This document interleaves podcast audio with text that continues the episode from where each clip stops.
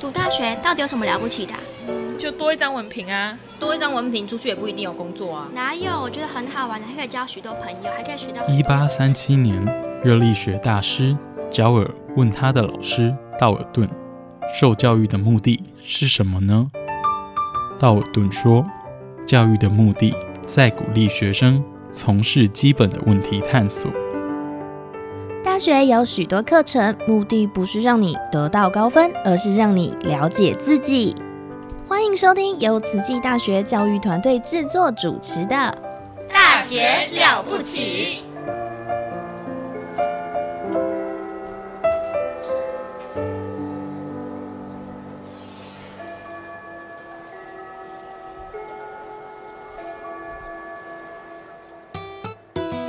Yandivisani nonke emakhaya ibito lami ngisimphiwe ngodlamini ngifunza eTaiwan and I'm a student of Tzu Chi. Salam sejahtera, salam satu Malaysia. Kami ialah anak pelajar Tzu Chi University. We're students of Tzu Chi University. Здравствуйте, я из Кыргызстана. I'm studying at Tzu Chi University. Hello, 大家好. I'm Elise DeVito, Dai Ailian. Welcome to my program, Ailian Shuo.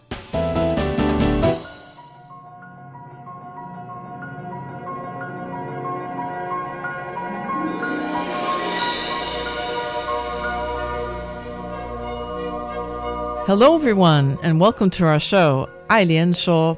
My name is Elise DeVito, the host.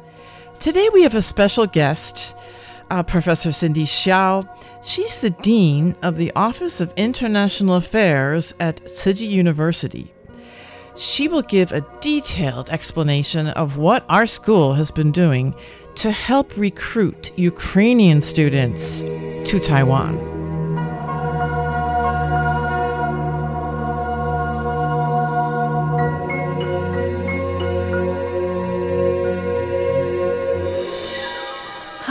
Everyone, uh, it's nice to meet you virtually. Uh, my name is Xingyi Xiao. Uh, currently, I'm the associate professor of Department of Social Work and uh, the dean of international affairs at Tzu Chi University.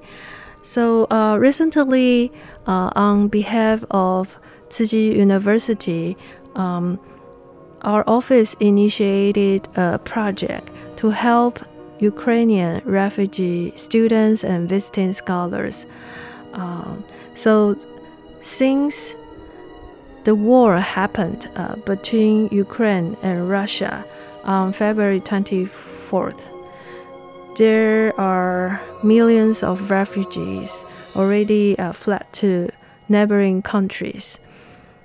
So uh, I think the core values of Tzu Chi University uh, is compassion. So we follow uh, Dharma Master Zheng Yan's uh, advice to help refugee students to continue their education at Tzu Chi University.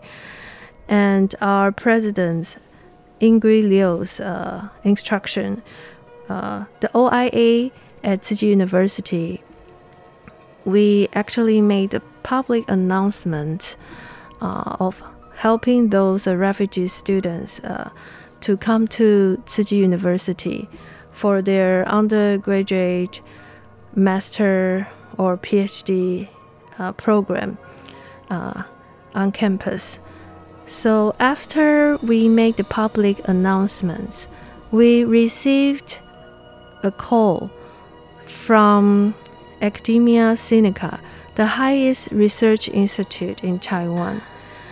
Academia Sinica actually collaborated with uh, the highest research institute in Poland uh, to make public announcements uh, for hosting uh, Ukraine students and visiting scholars for short-term visit to Taiwan, about three months.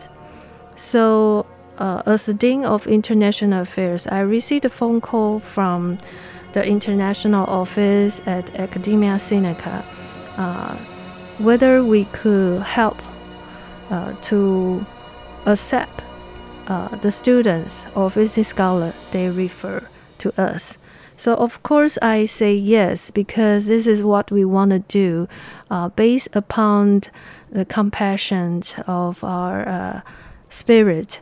We want to help those uh, students and visiting scholars to continue their education or research. So, after uh, a brief conversation, then OIA started to contact our uh, president and our uh, departments uh, at Chi University and to arrange uh, the interview for those applicants. So the staffs at OIA they developed a cost, uh, customized online survey as a application form. So there are like two PhD uh, departments and uh, 12 master uh, departments departments at master level and eight departments uh, at undergrad level they want to they are very excited and they're willing to accept ukrainian students uh, as their students so we since early april we started to arrange online interview and uh, faculty members uh, across departments, at least three departments, they joined the interview and um, they inquire students' background, they learn about students' education background, and uh, they also uh, review students' language proficiencies and then decide whether to accept students or not. So after this uh, procedure, interview procedure, and now we admitted 22 students, uh, including the visiting scholars.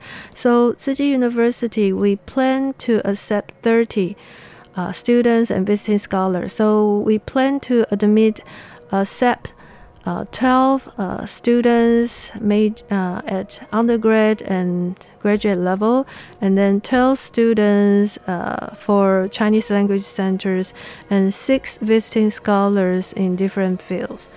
And so far, we already admitted 22 applicants. And with the help of Academia Sinica, uh, Academia Sinica actually plays a very key role throughout this whole process. First of all, they referred uh, 92 applicants to us. And then among those applicants, we sent out the application form to them, and then we started to uh, accept the application uh, uh applications and we arranged interviews. After we accepted the students, we sent out the admission letters to them. And Sinica helped us to inform uh, the Taiwan's embassy in neighboring countries such as uh, Poland, such as Czech, and uh, Slovenia, and students they actually could get a very special permit and visa within the same day. So uh, Academia Sinica actually helped the refugee students and visiting scholars to get a visa in uh, a very expedited way. And now we have uh, five students. They got their visa and they're uh, ready to get on flight to arrive Taiwan. And until today, um, May 20th, we already have three students. They uh, already arrived Taiwan and they stay at a hotel for for quarantine. And uh, I think among these students, uh, they are all very talented students. Uh, they have uh, research or uh, different interests or hobbies with the diversity. For example, I have a student, her name is Alona. Uh, she actually earned a degree uh, in law. And since 2018, she has volunteered as a legal volunteer uh, for an NGO in Ukraine. And she helped those uh, refugees from India or Arabic countries to get a legal consultation. And uh, she also it won the championship for more than six years. Uh, she was the uh, champion for Olympia uh, competition in terms of mathematics and sports programming. And she is also very good at playing piano and all kinds of uh, instrument, musical instruments. So uh, we have very talented students from Ukraine like her. And we also have another male uh, student, male applicant. His name is Dennis Dublin. Actually, he currently he is a junior student, but he is married. Uh, he married uh, an American wife. So after the war uh, happened, his wife fled to Poland, and uh, he already. Uh, I think she she was pregnant at that time and uh, was about to deliver a baby. But I think uh, with the restriction from Poland's government, uh, sorry, from Ukraine governments, so this male student was not uh, to flee from the country. So with Chi University help with our admission letter, then this male student uh, was able to flee from Ukraine and to enter Poland uh, safely and successfully. So now, uh, Dublin, Mr. Uh, Dennis Dublin, he fled to Poland and uh, stayed at Poland safely, and he was able to witness to see his baby's arrival. So he wrote a message to Tzu Chi University to express his gratitude uh, because without Tzu Chi University's support, he was unable to see his baby's arrival. He was not able to be with his wife uh, while she was trying to deliver the baby. So he really uh, appreciated uh, University's uh, strong support and he really want to take his baby and his wife to Tzu University to continue his education at a life science uh, department. So we have a lot of touching stories like this. And uh, our president Ingui Liu, she recently signed a MOU with two universities. One is Mariupol State University, and the other one is uh, Ukraine Catholic University. So we want to uh, upgrade our uh, help at a higher level uh, at the university level. So we still have, have a lot of long-term plan for helping Ukrainian university and their students to come into Tzu Chi University to continue their education. Yeah, thank you for your listening and attention.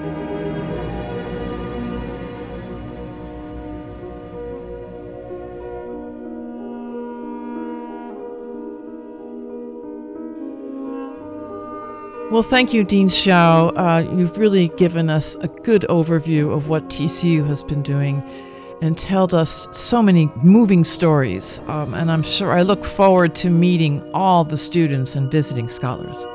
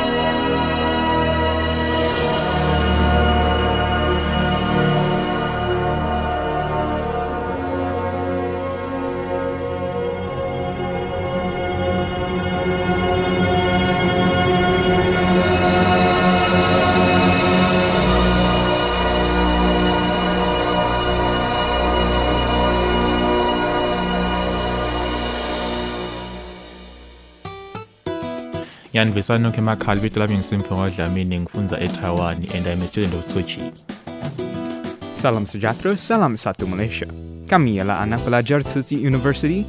We're students of Tsinghua University. Здравствуйте, я из Кыргызстана. I'm studying at Tsinghua University. Hello, 大家好. I'm Elise DeVito, Dai Ailian. Welcome to my program, Ailian Shuo.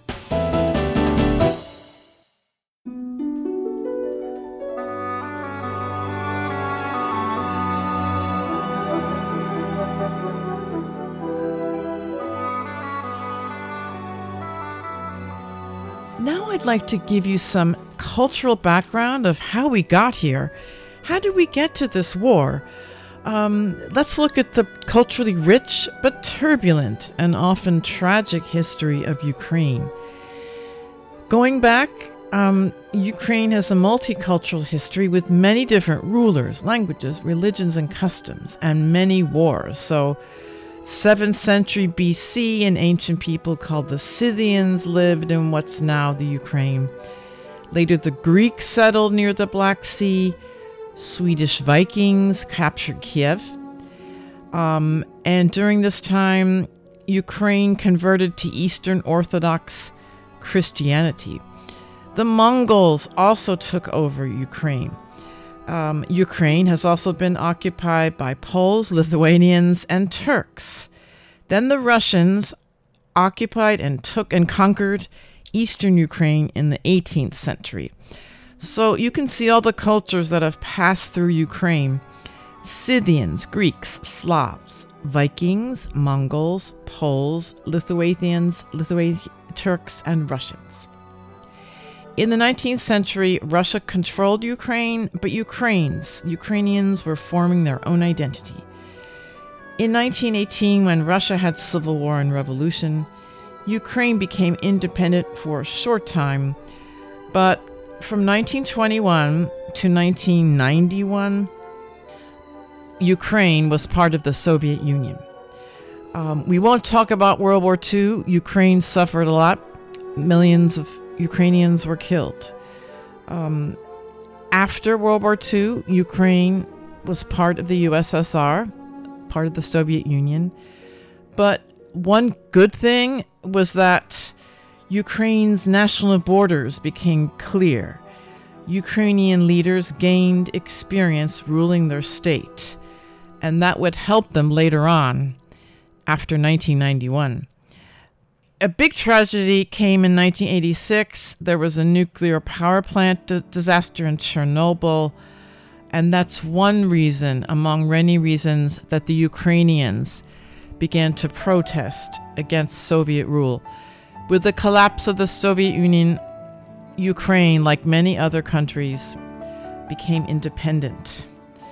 There was a peaceful mass protest called the Orange Revolution in late 2004, and the first democratically elected president of the Ukraine was elected in 2004. There are more ups and downs. Um, Russia invaded and took over Crimea in 2014. And as we know this year, Russia invaded Ukraine in February. And right now, we don't know how or when the war will end. Uh, but to say that Ukraine is part of Russia and it has been for hundreds of years is not true. Not all parts of the Ukraine have been under the USSR or, or Russian Empire. And also, not all Ukrainians are Orthodox Christian. Many are Catholic, Jewish, Muslim, or Protestant. The current president, Zelensky, is Jewish, for example. And many Russians have lived in Ukraine for centuries. They consider Ukraine their home. So, in sum, Ukrainians have sacrificed a lot to build their modern democratic nation.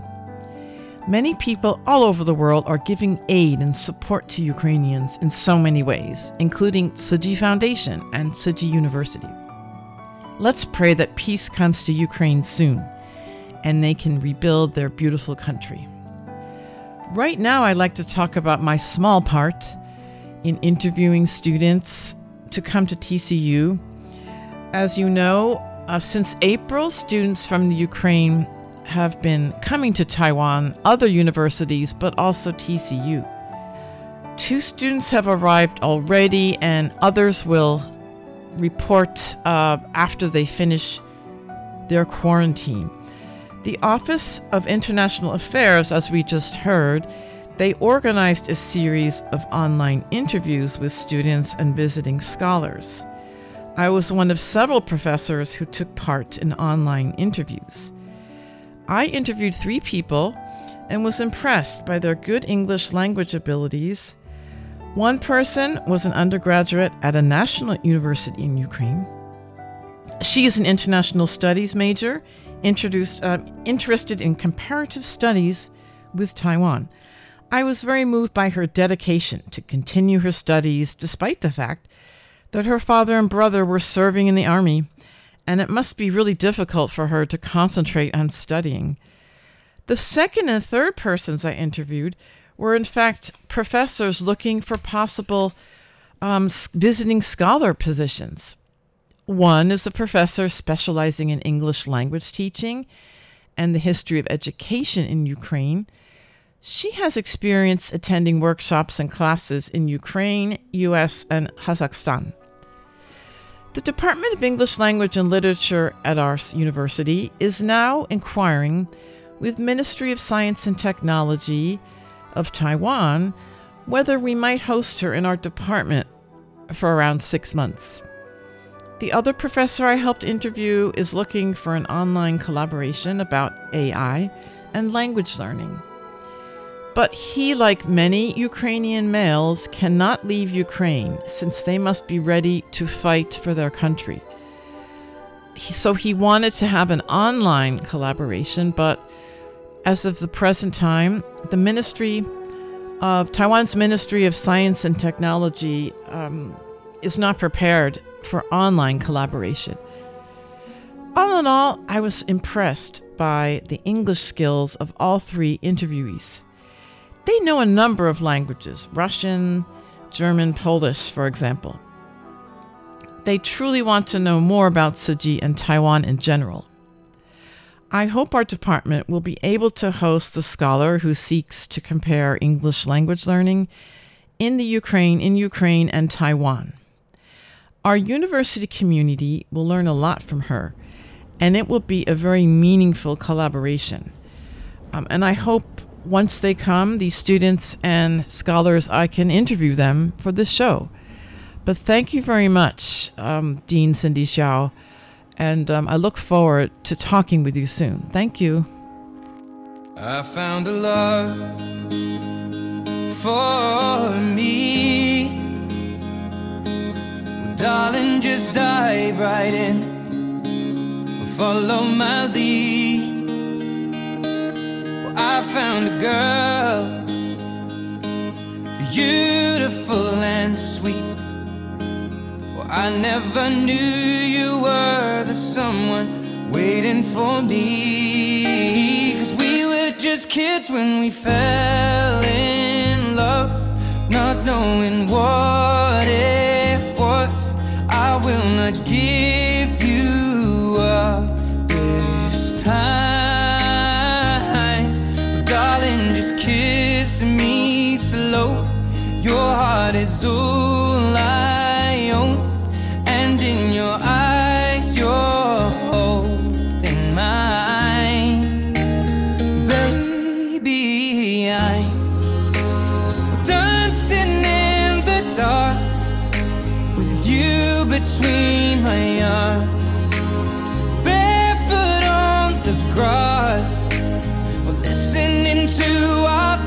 song. When you said you looked a mess, I whispered underneath my breath, you heard it, darling. You look perfect tonight.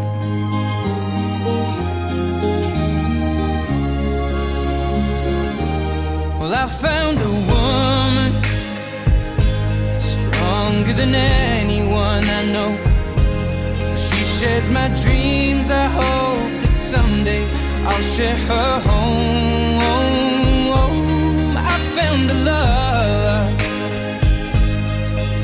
to carry more than just my secrets, to carry love, to carry children of our own.